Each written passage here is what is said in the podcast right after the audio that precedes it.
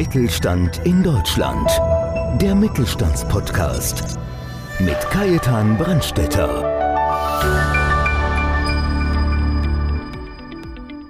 Joachim Skamprax steht im deutschsprachigen Raum nicht nur für den Elevator Pitch. Er ist auch Autor, Speaker, Referent und Inhaber des Unternehmens Into Training. Mit Into Training vermittelt der Verkaufsprofi nachhaltige Lernkonzepte für ein professionelles und authentisches Auftreten im Kundenkontakt. Mit viel Leidenschaft unterstützt Joachim Skamprax seine Kunden darin, ihr volles Potenzial auszuschöpfen und somit das nächste Level zu erreichen. Wie er das macht, verrät er in dieser Episode.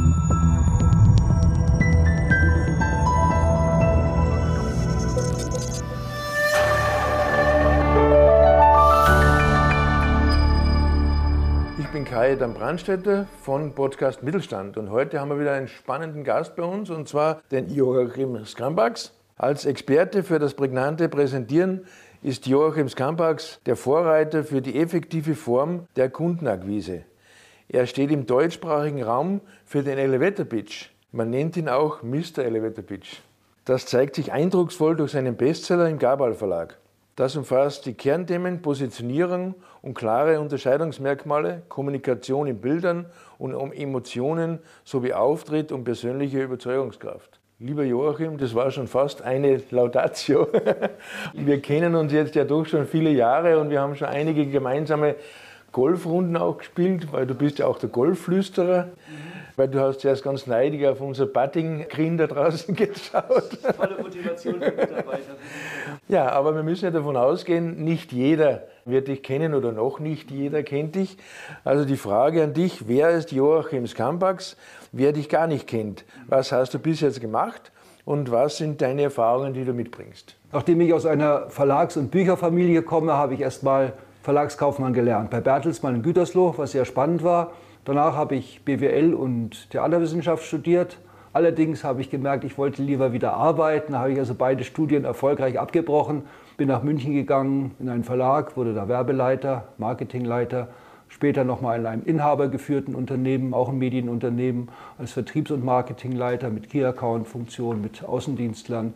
Aus der Situation habe ich mich dann vor über 20 Jahren selbstständig gemacht, als Trainer, Coach und Autor. Das heißt ja, so bist du auch zu deiner Firma gekommen. So bin ich zu meiner Firma gekommen. Also ich bin absolut damals ins kalte Wasser gesprungen. Ohne Auftrag, ohne was. Ich habe ein halbes Jahr Auszeit genommen, habe mich vorbereitet, kannte einige der damals führenden Trainer in Deutschland, habe viel von denen gelernt, unter anderem von Vera Birkenbiel, die eine, für mich eine große Lehrmeisterin war. Dann habe ich mich selbstständig gemacht. Ja. Also du vertrittst die Meinung und die Überzeugung, es gibt nichts Gutes, außer man tut es. Das war ein wichtiger Punkt damals. Ich habe gesagt, ich mache mich jetzt selbstständig, auch auf die Gefahr hin, wenn es nicht funktioniert. Aber ich will mir nicht in zehn Jahren vorwerfen müssen, hättest du es doch damals probiert. Ja, das sind viele. Gell? Wie sagt man so? Gewinner erkennt man am Start, Verlierer auch. Ja, ach, hätte ich es doch damals getan. Ja, nein, nein, da muss man schon mal, mal tun. Ja. Lieber Joachim, es gibt immer wieder Zuschauerwünsche und Okay. die wollen immer mal wissen auch, was würdest du nicht mehr tun? Was ich nicht mehr tun würde, ist eigentlich ganz wenig, so ein paar Kleinigkeiten, ja, die ich so in meiner Selbstständigkeit gemacht habe, die vielleicht nichts gebracht haben, die Fehlgriffe waren. Andererseits, ab und zu macht man auch mal einen Fehler, einen Fehlgriff. Wenn man sich dann fragt, was kann ich denn daraus lernen, dann wird es vielleicht auch ein bisschen spannend. Also von daher gibt ganz wenige Sachen, die ich nicht mehr tun würde. Also man könnte auch sagen, erfolgreich scheitern bringt mehr als irgendwie nur so hintümpeln eigentlich, kann man so Man sagen. muss sich den Fehler auch zugestehen. Man kann jeden Fehler machen, aber am besten nicht zweimal, oder? Das ist auch eine Idee. So könnte man ja. sagen. Noch eine Frage in diese Richtung. Was war eigentlich so deine beste Entscheidung in deinem beruflichen Leben? Eine Entscheidung steht für mich ganz klar im Vordergrund, was ich jetzt auch als Trainer verkörpere. Es war damals, als ich Juror war im Münchner Businessplan-Wettbewerb, das ist schon 18 Jahre her, da habe ich den Elevator Pitch kennengelernt. Und da habe ich gesagt, das ist ein geiles Format. Die Mischung aus Präsentation und Verkauf.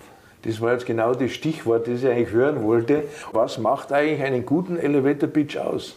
Danke für diese sehr gute Frage. Also es gibt ein paar Punkte, die sind ganz wichtig. Ich mache es immer ganz gerne so mit der Hand, habe ich so fünf Punkte. Der erste Punkt ist immer der Zeigefinger, wo zeigt der hin? Es geht um Ziele. Wen will ich ansprechen? Was will ich anbieten? Und auch was will ich erreichen? Der Daumen steht dann für den Eindruck, den ich mache. Also was tue ich emotional und bildhaft, dass das im Kopf des anderen hängen bleibt. Dann gibt es so den Mittelfinger, der herausragt aus anderen. Was ist meine Unterscheidung? Wo bin ich erster, bester, schnellster, schönster, was auch immer? Also wo mache ich das Leben anders für meinen Kunden? Der vierte Punkt ist, welche Nutzen und vor allem welche Wünsche erfülle ich beim Kunden? Was hat der davon, wenn ich mit dem arbeite, mit meinen Produkten, mit meinen Angeboten? Der letzte Punkt, der wird oft vergessen, Call to Action. Also, ich muss den anderen fragen, wie schaut es denn aus? Wie geht es weiter? Wer entscheidet das? Wie wollen wir zusammenarbeiten? Also so die Aufforderung zur Tat in die Zukunft. Das sind so die wesentlichen Punkte. Wenn du jetzt sagst, welche Fehler kann man da groß machen bei so einem Elevator-Pitch? Es gibt zwei Sachen. Das erste ist, dass die Leute ihren ganzen Bauchladen auspacken wollen. Ja, das und das und das mache ich auch noch und das mache ich auch noch. Je mehr die erzählen, umso peinlicher wird es. Und der andere dreht sich vielleicht mitleidig lächelnd um und will eigentlich gar nicht mehr weiterreden. Und der andere Punkt ist, es ist die klare Entscheidung, ich stehe dazu, was ich tue. Auch körpersprachlich. Ja, wenn man sich so hinsetzt, naja, ich könnte machen und vielleicht und wir könnten ja mal reden. Also es geht nicht um das Müssen, aber es ist immer das Angebote zeigen mit einer klaren Entscheidung. Da können sich wenige Menschen oder nicht alle klar dafür entscheiden. Das sind so die gröbsten Sachen. Also ich mache kein Geheimnis draus, lieber Joachim. Du hast auch mir schon sehr, sehr wertvolle Tipps gegeben oh. und den besten Tipps, den du mir mitgegeben hast, wie du damals gesagt hast zu mir, Kai, du darfst beim Elevator Pitch über alles reden, nur nicht über eine Minute. Das ist eine sehr gute Einstellung. Jetzt haben wir ja schon viele gemeinsame Veranstaltungen gemacht, mhm. auch. Wie ist eigentlich der Bezug ja. zu dir zum BVMW eigentlich? Also Kai, du und der BVMW, da muss ich jetzt mal was sagen. Kamera, komm mal ein bisschen her. Das weiß er gar nicht, was ich jetzt tue. Der Kai Brandstätter, was der hier in München aufreißt an Veranstaltungen, an Themen, an Networkings, das ist sowas von vorbildlich und da kann ich nur sagen, wow. So, jetzt sind wir wieder fertig, wir machen weiter. Also hoffentlich sehen die Leute das nicht, da bin ich richtig rot geworden. Aber nicht zur Richtigstellung, gell? das ist keine bezahlte Werbung. Nein, ich habe es ja auch nicht verraten vorher. Aber ganz, ganz herzlichen Dank. Aber jetzt kommen wir zu einem ganz anderen Thema, was ein anderes Thema ist es eigentlich nicht, das gehört ja mit dazu. Und zwar, du hast mich ja vor, glaube ich, vor zwei Wochen total überrascht. Und Aha. zwar, du hast jetzt eine Fahne gestaltet.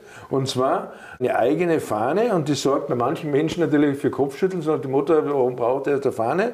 Was bedeutet das für dich? Oder was ist das? Was hat das mit dem zu tun?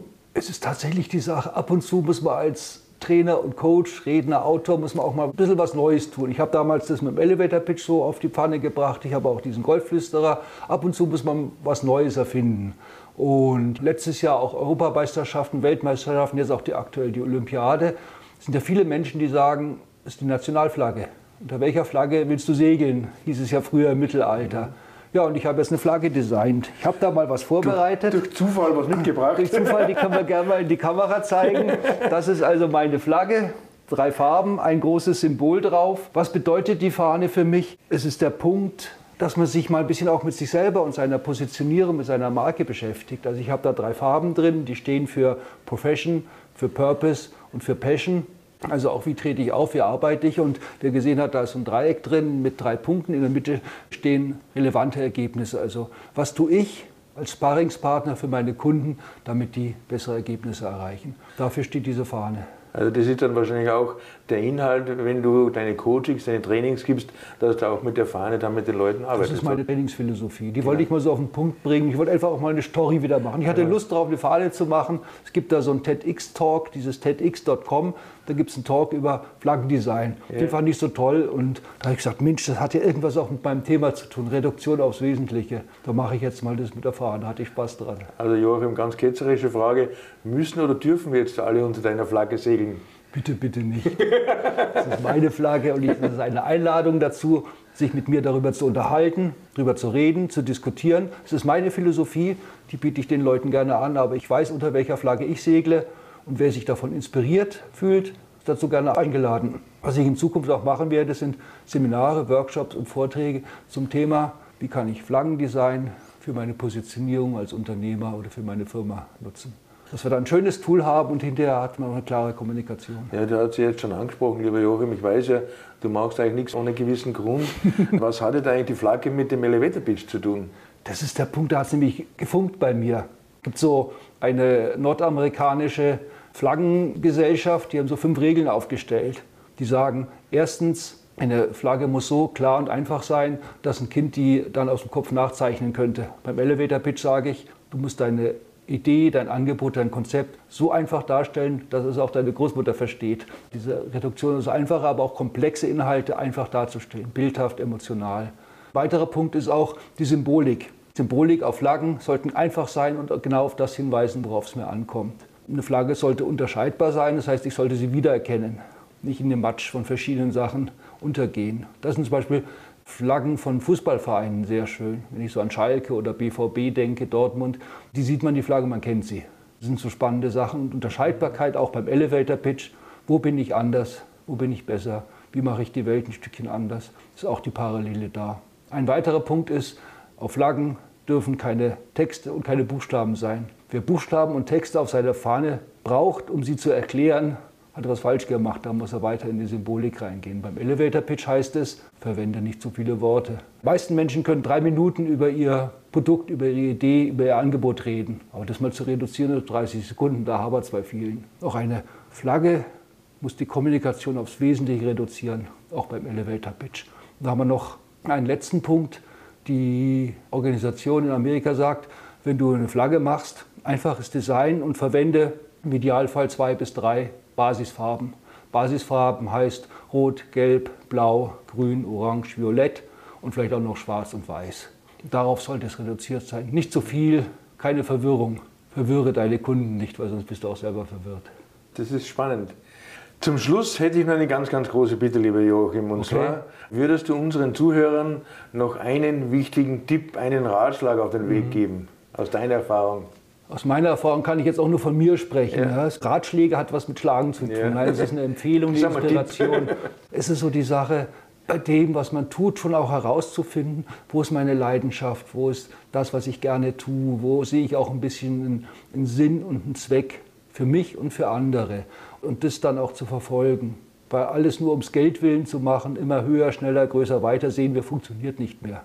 Und in Zukunft noch weniger, sondern es ist auch immer ein bisschen das Thema, wo ist denn mein Herz? Wo fange ich an zu leuchten? Wo bin ich auch gut in welchen Tätigkeiten? Und wenn ich das nutze und das tue, wird es auch andere Menschen begeistern. Und dazu einfach mal zu stehen. Ein bisschen Geduld braucht es manchmal. Ganz, ganz herzlichen Dank, liebe Joachim. Das war wirklich ein ganz, ganz tolles Interview, ein wunderbare Tipps. Und da bedanke ich mich ganz, ganz herzlich, dass du heute mein Gast warst. Ich danke, es war sehr angenehm. Vielen Dank. Ja, und bei Ihnen bedanke ich mich, dass Sie heute auch wieder dabei waren und freuen Sie sich auf den nächsten Podcast Mittelstand. Mittelstand in Deutschland. Der Mittelstandspodcast. Mehr Infos mittelstand-in-deutschland.de